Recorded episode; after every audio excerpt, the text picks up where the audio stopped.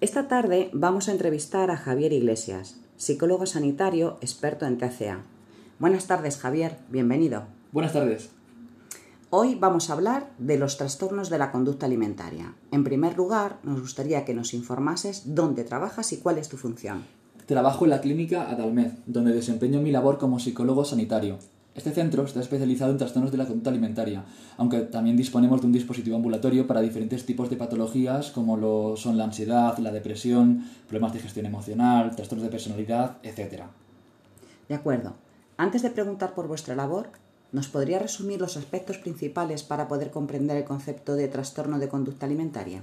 Los trastornos de alimentación pueden explicarse como trastornos adictivos para facilitar la comprensión de los mismos. Por ejemplo, en el caso de una persona que tenga diferentes frentes abiertos con la percepción de que escapan a su control, como pueden ser dificultades en ámbito familiar, social, académico, bajo autoestima, etc., es normal que la preocupación del pensamiento pueda derivar en algo que sí genere falsa percepción de control, como lo es el continuo cuerpo-comida. De esta forma, la persona dirige gran parte de sus esfuerzos hacia este ámbito realizando dietas, restricciones, ejercicio físico excesivo, etc., la adicción se genera al sentir alivio a corto plazo ante el sentimiento de control, produciendo conductas en base a ello y dejando en un segundo plano el resto de situaciones que en un principio generaron un gran malestar, por lo que según pasa el tiempo, eh, dichas situaciones eh, acrecentan su gravedad, influyendo en el malestar del sujeto, que a su vez tiende a preocuparse en mayor medida por su aspecto físico, figura corporal y peso, como vía de escape principal ¿no? y también una forma de realizar una gestión emocional, generando así un círculo vicioso. Eh, en base a lo que dices, entiendo que es una terapia costosa, tanto a nivel de tiempo como económica. Bueno, que el seguro escolar cubra eh, un tiempo de terapia es algo que por norma general se desconoce. Esto comienza siempre y cuando el centro tenga seguro escolar y se haya pagado a partir de tercero de la ESO e incluye bachillerato, diferentes ciclos de FP, tanto básica, media, superior, también grado universitario y máster, estando cubiertas de eh, un gran número de edades en este rango. Bueno, esa información es importante a tener en cuenta a la hora de orientar. En los casos que tratáis con trastorno de conducta alimentaria, ¿nos puedes explicar el proceso de trabajo con los pacientes? Claro que sí. Primero, es importante comentar los diferentes dispositivos de los que disponemos. Dependiendo de la gravedad y años de evolución de la sintomatología alimentaria, como habilidad con otros trastornos, colaboración e implicación en el tratamiento, tanto por parte de los pacientes como de su entorno, se decide realizar la intervención en el dispositivo de hospital de día en turno de mañana, hospital de día en turno de tarde o grupos de tiempo reducido. Dicho esto, el proceso es el siguiente. Se realiza una primera entrevista con psicólogo y psiquiatra. Tras esto, se procede a la evaluación completa del paciente durante las sesiones que sean necesarias. Durante el proceso de evaluación se facilita al paciente y a su familia unas pautas terapéuticas a cumplir, adquiriendo otro factor más a la hora de valorar la gravedad del trastorno. Una vez realizado el diagnóstico y la evaluación, se deriva el dispositivo que más adecue al paciente. Todos estos dispositivos al final tienen en común que la importancia de la terapia grupal Debido también, hay que destacar que esta, este tipo de patología tiene un origen multicausal, por tanto, la intervención es imprescindible que la intervención sea multidisciplinar, por lo que los pacientes dispondrán de sesiones psicológicas individuales y grupales, también de sesiones de psiquiatría, de terapia ocupacional y de revisiones médico-nutricionales. Según vaya remitiendo la gravedad de la sintomatología y el paciente adquiera vías de escape funcionales, se realiza una disminución de asistencia a los diferentes tipos de sesiones y de las pautas terapéuticas.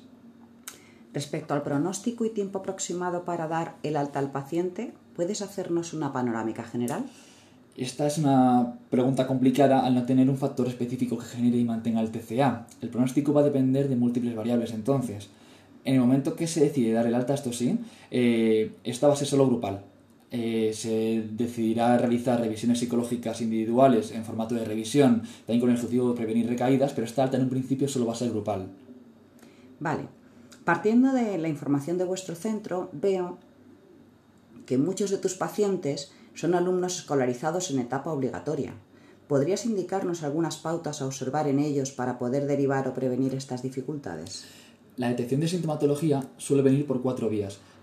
estas son la confesión del propio alumno, la comunicación con compañeros de aula, la preocupación de la familia, también la observación directa de, que puedan tener los profesionales en este sector, en el educativo, lógicamente.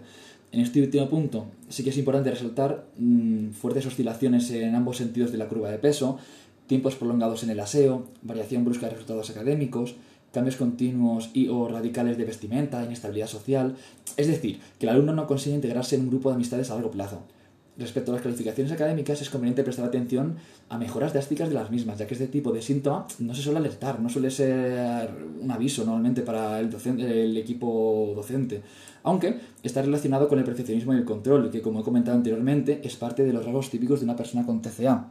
El papel del centro académico va a ser imprescindible. Una buena formación y conocimiento de los profesionales educativos en el TCA puede adelantar el diagnóstico varios años y, por tanto, también el pronóstico. De acuerdo, según acabas de decir, la confesión del alumno y la información de los compañeros del centro son factores muy importantes respecto al planteamiento del caso y su evolución. ¿Podrías darnos algunos aspectos a contemplar respecto a los mismos? La confesión del propio alumno no tiene por qué suponer una mejora para el pronóstico. Una vez se conozca tal confesión, sí que es importante, ¿no? Eh, la misma, pero también hay que indagar cuánta gente conoce actualmente el problema, eh, también hablar con la familia, comunicarles todo lo averiguado aquí se cometen varios errores. Eh, por ejemplo, uno es confiar en el control que tiene el alumno sobre su propia patología. También en el reconocimiento pleno de conciencia de enfermedad, que no suele ser así. Otro error suele ser que se ceda ante los chantajes y peticiones de confidencialidad por parte del alumno por miedo a empeorar su estado anímico. Y ya por último, la tendencia en actuar o la minimización de la sintomatología del alumno son factores cruciales y otros errores muy comunes. Bien, entonces, ¿qué procedimiento recomienda seguir en los centros educativos con el fin de evitar los errores que ha comentado con anterioridad? En el caso de un compañero, por ejemplo, ser que alerte de un posible TCA, lo más importante es reforzarle y guardar la confidencialidad ante el propio alumno, ante el propio alumno y la familia. Nos debemos de asegurar de que esta información, primero, que sea verídica, y también focalizar la atención en detalles específicos y nunca por suposiciones. Por último, sí que es importante realizar charlas preventivas en las que se trate de alertar sobre los peligros que puede tener el TCA y eliminar el falso compañerismo, eh, para que no se produzca sobre todo un ocultamiento de la sintomatología. De acuerdo. ¿Y la evolución de los sujetos durante el tratamiento, a nivel general, nos podrías decir cómo es? Sí, a ver, es complicado. Es importante avisar tanto al sujeto como a la familia desde la primera sesión de que la evolución nunca va a ser en línea recta. Lo normal es que tratar con sintomatología grave, donde la, la eh, conciencia de enfermedad brilla un poco por su ausencia, como he comentado anteriormente, eh, se produzcan varias recaídas, también momentos de abandono. Entonces, siendo este uno de los motivos, primero, como he comentado, de abandono. Segundo, por el que el tratamiento se alargue tantos años. De acuerdo.